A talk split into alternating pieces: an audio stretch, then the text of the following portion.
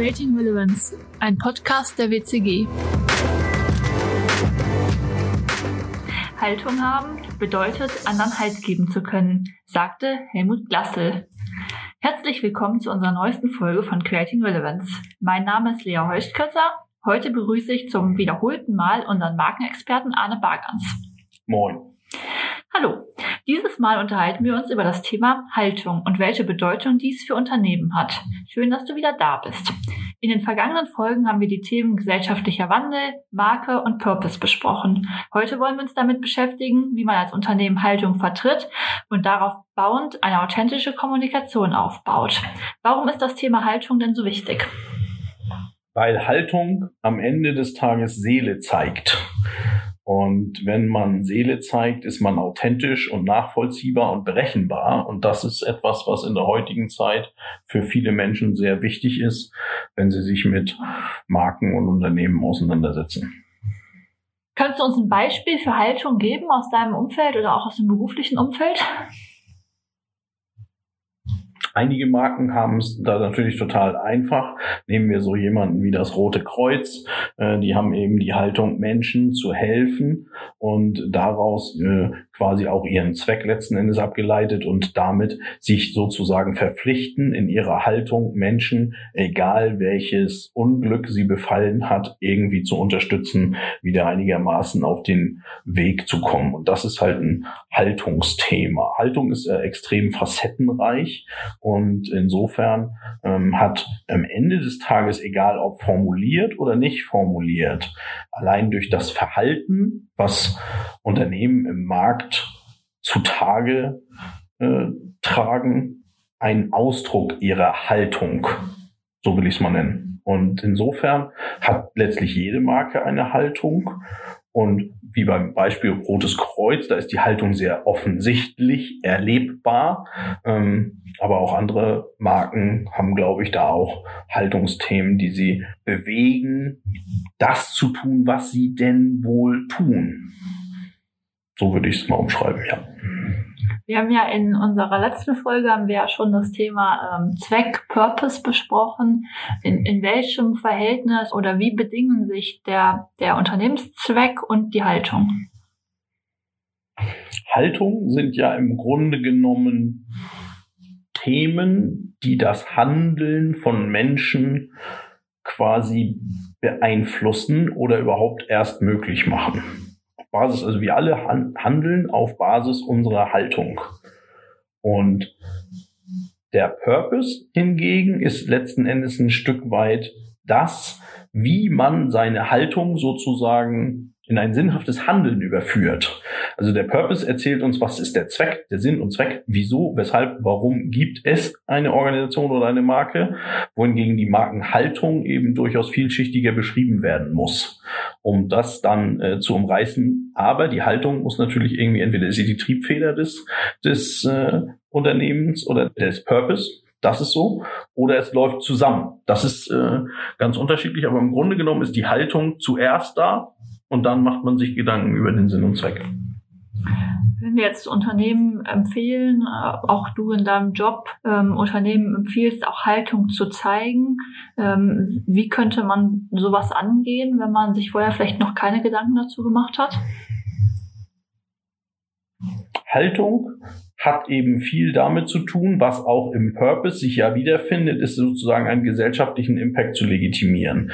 Viele Unternehmen definieren sich über das, was sie leisten können, sei es über Produktqualitäten, über Produktentwicklung zum Beispiel, wenn man besonders kreativ ist und solche Themen. Haltung ist eben das, was einen ein bisschen im Inneren zusammenhält. Und während man darüber eigentlich sehr selten spricht, insbesondere in, in dem sehr fertigungs- und industriell geprägten ähm, Land wie Deutschland. Und ein bisschen den Blick hinter die Kulissen zu wagen, hilft halt. Und wenn man zu bestimmten Themen, die man, wie wir ja auch vorher schon besprochen hatten, dass man auch den gesellschaftlichen Wandel in irgendeiner Art und Weise als Unternehmensmarke moderieren muss, dann macht es auch Sinn, bestimmte Argumente zu bestimmten gesellschaftlichen Themen oder Wandlungsbestrebungen auf der Welt zu treffen und diese auch dann zu kommunizieren und nach außen erlebbar und sichtbar zu machen und darüber auch eine Beweisführung durchzusetzen, indem man sozusagen das, wofür man einstehen will, einerseits kommuniziert und andererseits belegt, dass man das auch wirklich ernst meint.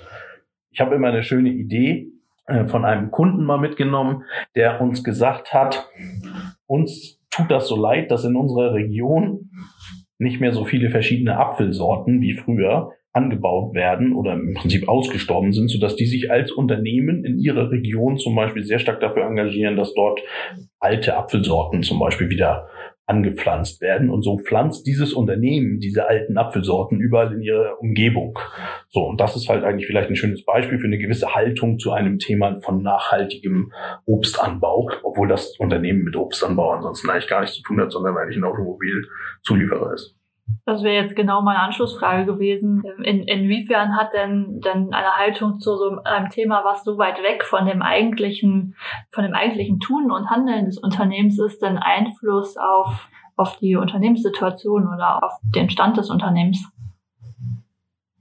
Das hängt ein bisschen damit zusammen, dass Menschen heute mehr wissen wollen über Unternehmen und Marken als, als früher noch.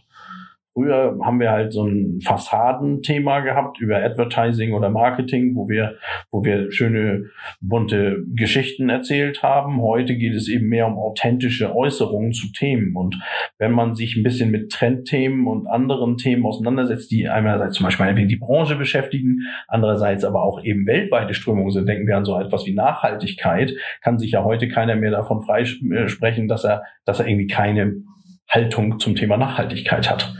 So, viele glauben, Nachhaltigkeit bedeutet irgendwie Greenwashing zu betreiben. Das ist es aber eben genau nicht. Das wäre dann die Beweisführung.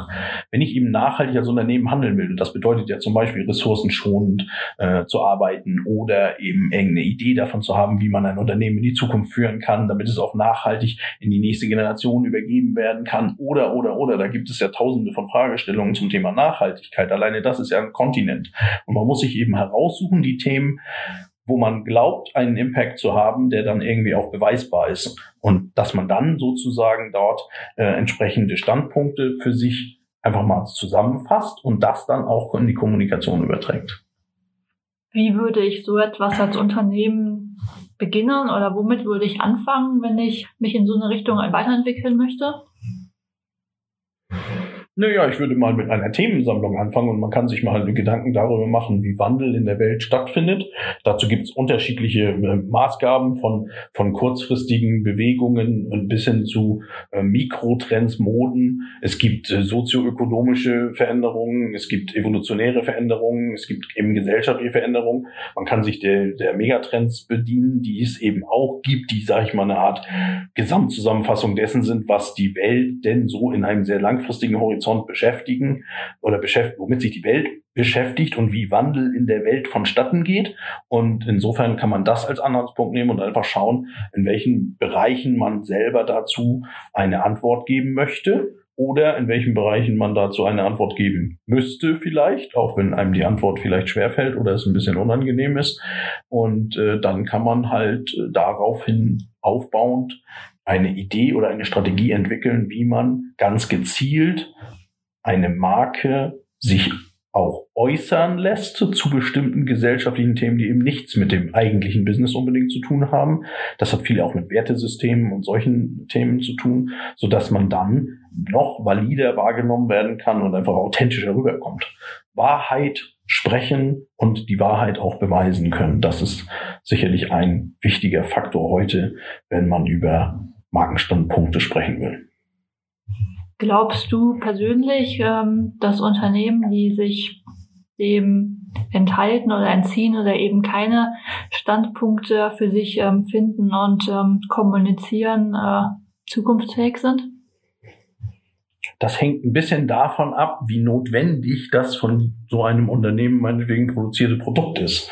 Wenn es halt ein äh, notwendiges Produkt ist, was wo ohne dass kein Mensch existieren kann, dann kann man sicherlich auch damit irgendwie durchkommen, will ich es mal sagen, in Anführungsstrichen. Aber am Ende des langen Tages glaube ich, dass man auch eben in so einer Organisation, die sich vermeintlich vielleicht sicher fühlt, letzten Endes immer wieder Menschen braucht. Es sind die Menschen, die die Produkte machen. Es sind die Menschen, die ein Unternehmen ausmachen. Es sind die Menschen, die eine Marke ausmachen. Und wenn Menschen sich eben hinter einem bestimmten Thema vereinen wollen, und wir wissen alle, wo der demografische Wandel uns derzeit hinführt, und Fachkräftemangel ist ein Wort, was auch nicht erst seit gestern äh, durch, durch die Welt geistert, wenn wir denn wollen, dass Menschen bei uns tätig sind, damit wir unsere Produkte irgendwie erstellen können oder das tun können, was wir vielleicht in unserem Unternehmenspurpose niedergelegt haben, um diesen Zweck zu erfüllen, braucht es halt People. Und wenn man People haben will, muss man wahrscheinlich Antworten auf viele Fragen geben, die die Menschen eben einfach stellen. Denn die Menschen, gerade wenn es eine knappe Ressource Mensch ist, die eben nun mal zumindest mal in Deutschland und in anderen überalternden Gesellschaften einfach immer eine knappe Ressource ist. Und seit wir wissen ja, dass durch den demografischen Wandel, also wenn mehr Menschen den Arbeitsmarkt verlassen als Menschen, die auf den Arbeitsmarkt kommen, findet automatisch eine Verknappung und damit ein Kampf um Menschen und um Talente statt. Und wenn man eben Menschen für sich begeistern will, ist das durchaus hilfreich. So können wir zumindest feststellen. Hilfreich, wenn man, wenn man irgendwie eine Art Sinn und Zweck und irgendwie auch eine gewisse Haltung nach außen trägt, der man sich dann eben anschließen kann oder eben auch genau nicht. Ja, jetzt ähm, ist das ja die, ich sag mal, sehr positive Sicht. Provokant gefragt ähm, oder provo provokant gesagt könnte man ja auch sagen, ähm, ein Standpunkt ähm, kann auch immer eine Angriffsfläche sein. Das stimmt, aber Angriffsfläche ist ja grundsätzlich eh immer da sei es in dem, was man tut, sei es in dem, was man auch eben nicht tut. Ähm, insofern Angriffsfläche ist genug da und die äh, Gesellschaft und die Menschen, die um Unternehmen herum agieren und um Unternehmenmarken herum oder die Marken auch konsumieren oder für Marken arbeiten, äh, stellen diese Fragen von ganz alleine. Also egal, ob die Angriffsfläche jetzt herausgestellt ist oder nicht. Also spätestens, wenn, keine Ahnung, 150 junge Menschen von Fridays for Future vorm Werkstor stehen und fragen, wie denn die nachhaltige Zukunft eines Kunststoffunternehmens äh, äh, ist, dann wird man wohl Antworten geben müssen, weil man dann hat man eben wenig Manövrierfähigkeit noch. Insofern, die Angriffsfläche ist, glaube ich, grundsätzlich immer gegeben, egal was man tut. Also es gibt immer irgendwen, dem das nicht passt oder der irgendwie ein Problem oder eine Idee damit hat. Dann sollte man halt sinnfälligerweise ein bisschen vorbereitet sein. Und wenn man dann vorbereitet ist, kann man eben über seine Markenstandpunkt zum einen das, was man von vornherein kommunizieren wollte, ganz gut auf die Straße tragen und es eben auch beweisen. Und man kann sich natürlich vorbereiten auf unangenehme Fragen, die man vielleicht auch zum gegebenen Zeitpunkt gerade noch nicht beantworten möchte, weil man vielleicht noch nicht so weit ist. Man kann aber auch sagen, man ist auf dem Weg irgendwo hin. Auch das ist ja völlig legitim. Das schließt so ein bisschen meine nächste Frage an. Was mache ich denn tatsächlich? Du hast jetzt das Beispiel des ähm, Kunststoffherstellers gebracht. Wenn ich tatsächlich in meinem, mit meinem Produkt so total gegen den momentanen gesellschaftlichen Trend laufe. Also einfach gesagt könnte man ja behaupten, man hat gar keine Chance, da einen passenden Standpunkt zu finden. Es lässt sich immer einen Standpunkt zu irgendeinem Thema finden, weil kein Unternehmen oder keine Marke produziert etwas, ohne Grund. Sondern es gibt ja irgendwie eine Art von Nachfrage nach bestimmten Produkten. Dass eben diese Nachfrage sich aufgrund von gesellschaftlichem Wandel verändern kann, erleben wir ja gerade in der Automobilindustrie zum Beispiel oder in anderen angrenzenden Feldern. Wenn man dem begegnen will, muss man natürlich eine gewisse Wandlungsfähigkeit und Zukunftssicherheit oder Zukunftsfähigkeit sicherstellen als Organisation. Und dann kann das natürlich ein Thema sein, wo man sich explizit mit auseinandersetzt und vielleicht mehr über dieses Thema weiß, als vielleicht das gesellschaftliche Umfeld weiß. Und dann kann man mal recherchieren, dann kann man Argumente und Gründe finden für das, was man da tut, denn nichts passiert ja ohne, ohne einen Zweck. Und das ist halt etwas, was man dann tun muss. Und gegebenenfalls muss man sich einfach auch verändern. Kutschenhersteller haben es heute eben auch schwer. Auch die haben sich verändert. Wir haben dann irgendwann vielleicht angefangen, Automobile herzustellen. Und vielleicht am Ende eines Zeitalters, wo Automobile nicht mehr so wichtig sind, wird man auch da sich verändern müssen. Und das mit richtigen Argumenten dafür auch dann zu untermalen. Ich glaube, auch das ist wieder ein Thema, über das wir noch vier Stunden weitersprechen könnten. Vielleicht noch zum Abschluss eine persönliche Frage. Wir haben dich als Markenexperten vorgestellt. Wir haben in unserem letzten Podcast vielleicht noch ein bisschen mehr über Marke gesprochen als dieses Mal, wobei wir auch schon klargestellt haben, dass die Themen alle in einem sehr klaren Zusammenhang stehen. Was fasziniert dich persönlich so am Thema Marke? Marke ermöglicht Organisationen, sich selbst, ich will es mal sagen, mit Leben zu füllen. Und zwar einfach nicht nur zu sagen, was man tut, sondern ein Stück weit zu sagen, wieso, weshalb, warum man etwas tut und wo man auch hin will damit. Und so kann man eben über Marke, denn wir wissen, wir sind in einem Zeitalter der absoluten Informationsüberlastung. Und Marken geben ja am Ende des Tages Orientierung in einer Welt. Marken sind Entscheidungsverkürzungs Mechanismen am Ende des Tages, so wie sie eben auch Erklärkonzepte sind. Und in dieser dieser Vielschichtigkeit, das ist das, was mich eigentlich an Marken ähm, am meisten fasziniert. In der Vielschichtigkeit liegt eben ganz viel Manövrierfähigkeit. Und diese auf eine Art und Weise an die Zielgruppe oder an die Nutzer zu bringen, finde ich, ist eine sehr, sehr spannende Aufgabe, weswegen ich mich dem eben schon sehr, sehr lange äh, widmen mag. Und Marken sind eben nicht nur rein faktisch technisch interessant aufgrund der, des Konstruktes von Marken, sondern sie sind eben auch emotional total spannend, weil entweder, das kennt ja jeder, entweder kriegt eine Marke ein oder sie kriegt dann eben nicht. Und meistens ist es eine emotionale Entscheidung, nicht so sehr eine rationale Entscheidung.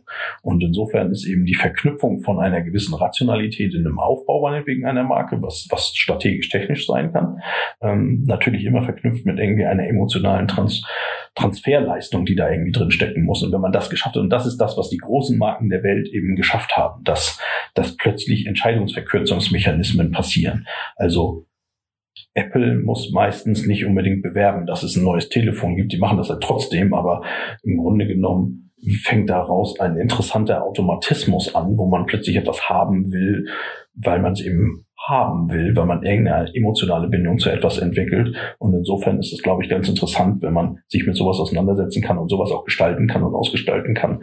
Äh, in einem wirklich äh, spannenden, auch in dem wir ja tätig sind, in dem Umfeld des tatsächlich eher industriell-technischen Mittelstands in Deutschland ist ganz, ganz spannend, sich damit auseinanderzusetzen, inwieweit das eben auch ein emotionales Arbeitsfeld ist. Und das fasziniert mich tatsächlich. Vielleicht tatsächlich nochmal ein Thema für einen weiteren Podcast irgendwann. Sehr gern. Danke erstmal für deine Zeit und die anschauliche Erklärung. Ich hoffe, dass auch ihr einiges für euch und euer Unternehmen mitnehmen konntet. Wenn ihr mehr wissen wollt, folgt uns auf Spotify, iTunes oder YouTube und besucht unsere Website wcg.de/podcast. Hier habt ihr auch die Möglichkeit, unsere kostenlosen Checklisten zu diesem Thema zu downloaden. In der nächsten Folge geht es um das Thema CSR. Seid gespannt.